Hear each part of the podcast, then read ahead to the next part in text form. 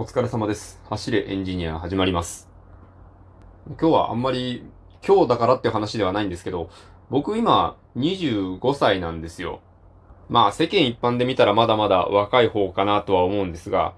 僕、まあ悩みってことではないんですけど、ちょっと気になっていることがあって、僕、大体年上に見られるんですよ。まあ、初めて会う人とこうね、打ち解けていくうちに、こう自分の年とかを言うことがあると、大体、あ、もっと上かと思いました、みたいな。落ち着いて見えますね、みたいなことを言われるんですね。まあ、嫌ってことはないんですけど、若く見られたことはないんですよね。これなんでかなっていう話をちょっとしようと思うんですけど、これどこから来ているのか、遡るといつから年上に見られるようになってきたのかなっていうのが、まあ、考えてみると、僕、小学生の頃とかって、すごくこう体がちっちゃかったので、小学5年生とかになっても、あの、ラーメン屋行ったら取り皿出されたりとかするぐらいだったんですよね。でまあ、天気っていうことじゃないんですけど、僕、中学の2年生とかでめちゃくちゃ一気に背が伸びまして、まあ、今ぐらいの身長にバッとなったみたいな感じなんですけど、高校のまあ1年生ぐらいにはもう落ち着いてたかなっていうところなんですけど、そのぐらいからですね、高校生、高2ぐらいかな、あの、ショッピングモールをこうブラブラしていた時に、ノンアルコールビールの試供品を、まあ、いただきそうになって、まあ、あれって別にノンアルコールなんで、未成年飲んでもいいんですけど、あれ一応買おうとしたら NG なんじゃなかったでしたっけ？みたいな感じで、こう、試供品を、こう、まあ、いかがですかってこう、手渡されて、あの、あ、僕、今高校生なんですけど、って言ったら、あ、失礼しましたって言って、まあ、引っ込んでいったんで、そんなもんなんかなと思うんですけど、ここが僕最初な気がしますね。このあたりから、ずっと僕は若干年上に見られているような気がします。ただね、なんかめちゃくちゃ老けて見えるとかじゃないと思うんですよ。10も20も上に見えてるわけではなくて、まあ、せいぜい4、5歳ぐらいなのかなと思うんですよ。多分ね、僕のことを今年上だと思って、実際より上だと思っって見えている人でも、まあ、30ぐらいに見えてるんじゃないかなって思うんですね。何が原因なんですかね。遊んでるような感じしないから、なんか落ち着きのあるような感じ。年齢不詳なんですかね。まあ、ずっと、うん、役者で髪型とか髪色変えた以外は僕は基本的に特にパーマをかけることもなく、髪を染めることもなくなので、そこもあるのかもしれないんですけど、あとはあれですかね。声が、まあ、低い方じゃないですか。僕ね、小学校の時にまあ声変わりがあったんですけど、小5、小6ぐらいですかね。声変わりね、早かったわけではないんですけど、あの、落差がひどかったんですね。僕今、まあめちゃくちゃ声低いわけじゃないじゃないですか。でも、小学生の時僕はすごく声が高くて、もう裏声なんて使わなくても、もうバンバンあの、音楽の時間高い声で歌歌ってたんですよ。それがね、もう、6年生ぐらいで急にもうこの感じになって。いやまあ、まだもうちょっと高かったと思うんですけど、れぐらいからずっと下のパートみたいな、そんな、役回りになりまして。声によるものが大きいのかもしれないですね。この一緒に過ごしている人から思われる印象っていうのは。ただ、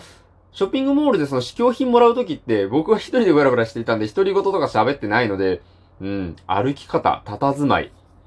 服装、どれなんですかねなんかね、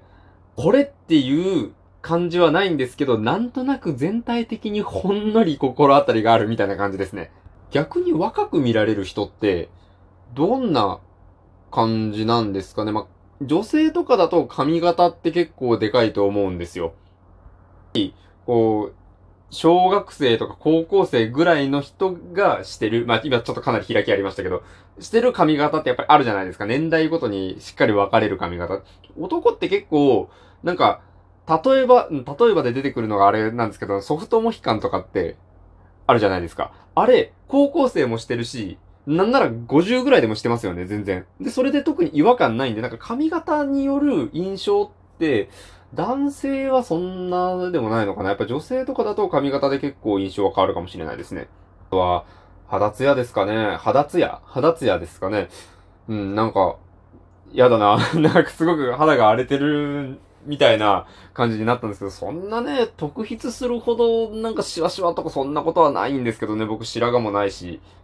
やっぱり雰囲気とか佇まいが落ち着いて見える、大人びて見えるっていうことだと受け取っておきましょうよ。うん。それがね、僕にとって一番心が楽なので、いい方に、いい方に受け取りましょう。皆さんもね、こういうの大事ですよ。どんなことでも、どんな要因でも、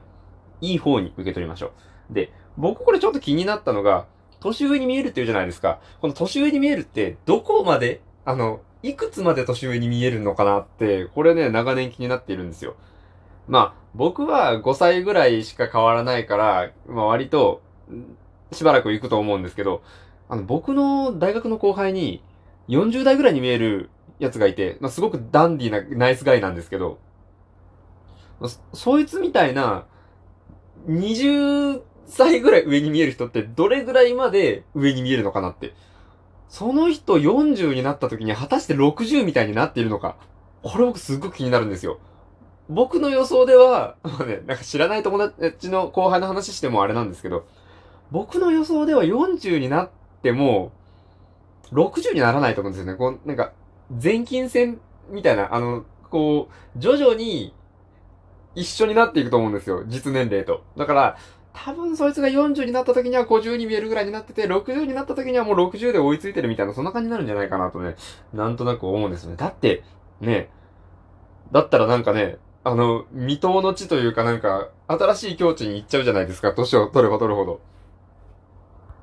だから、僕も、うん、もう30ぐらいになったら、別に35とか40に見えるってことはないんじゃないかと思うんですよね。うん、そう思いたいですね。まあ、僕としてはですね、学生の頃は年上に見えるのって結構良かったんですよ。僕、お芝居やってるじゃないですか。なので、学生の役じゃない役結構あるんですよ。それこそ、おじさんの役とか、うん。妙齢の男性とか。そういう役って、むしろ、まあこう、年相応じゃない学生よりちょっと大人めて見える人の方がやりやすかったりはするんですね。ただね、社会人になって、こう、30、40ぐらいまではまだいいんですけど、どんどん上がっていくにつれて、やっぱりこう、お芝居のメインの年齢から外れていくっていうのがね、あるんですよ。なので、うん、なんか年上に見えるとか年下に見えるっていうよりは、もう結局、年齢不詳の方が、あの、都合いいなって思います、その役者としては。まあね、そんな見た目をね、こうひっくり返す演技力っていうのがものを言うというか、それあってこそみたいなところはもちろんあるんですけど、まあでもやっぱり見た目の印象ってね、あでかいと思うので。なので年齢不詳になりたいですよね。僕の職場とか結構ね、年齢不詳の人多いんですよ。40代とかでも、全然40に見えねえな、この人、みたいな。なんなら30前半とかでもいけるような、この人、みたいな人とかね、普通にいたりするんで、うん。若々しくとは言わないですけど、ずっとよくわからん感じでいたいですね。うん。キープ。うん。キープですよね。なんかずっと30ぐらいでキープしたいですね。そんな感じの、唐突にね、こう、見た目年齢のお話でした。皆さんは、なんか、若く見られて困るとか、年上に見られて困るとか、まあ若く見られるはね、それはそれでこう、なんかちょっと舐められたりみたいなところあるかもしれないので、うん。まあなんかそういう自分のこの年齢の見え方による、なんかお悩みとかなんか面白い話とかあったら、ぜひぜひおマシュマロやお便りで送ってください。ぜひぜひね、あの、僕読ませていただきたいので。で、また、えー、お気に入りやリアクションも励みになりますのでよろしくお願いいたします。それでは、えー、今日はこれぐらいにしようかなと思います。ご清聴ありがとうございました。お疲れ様でした。失礼いたします。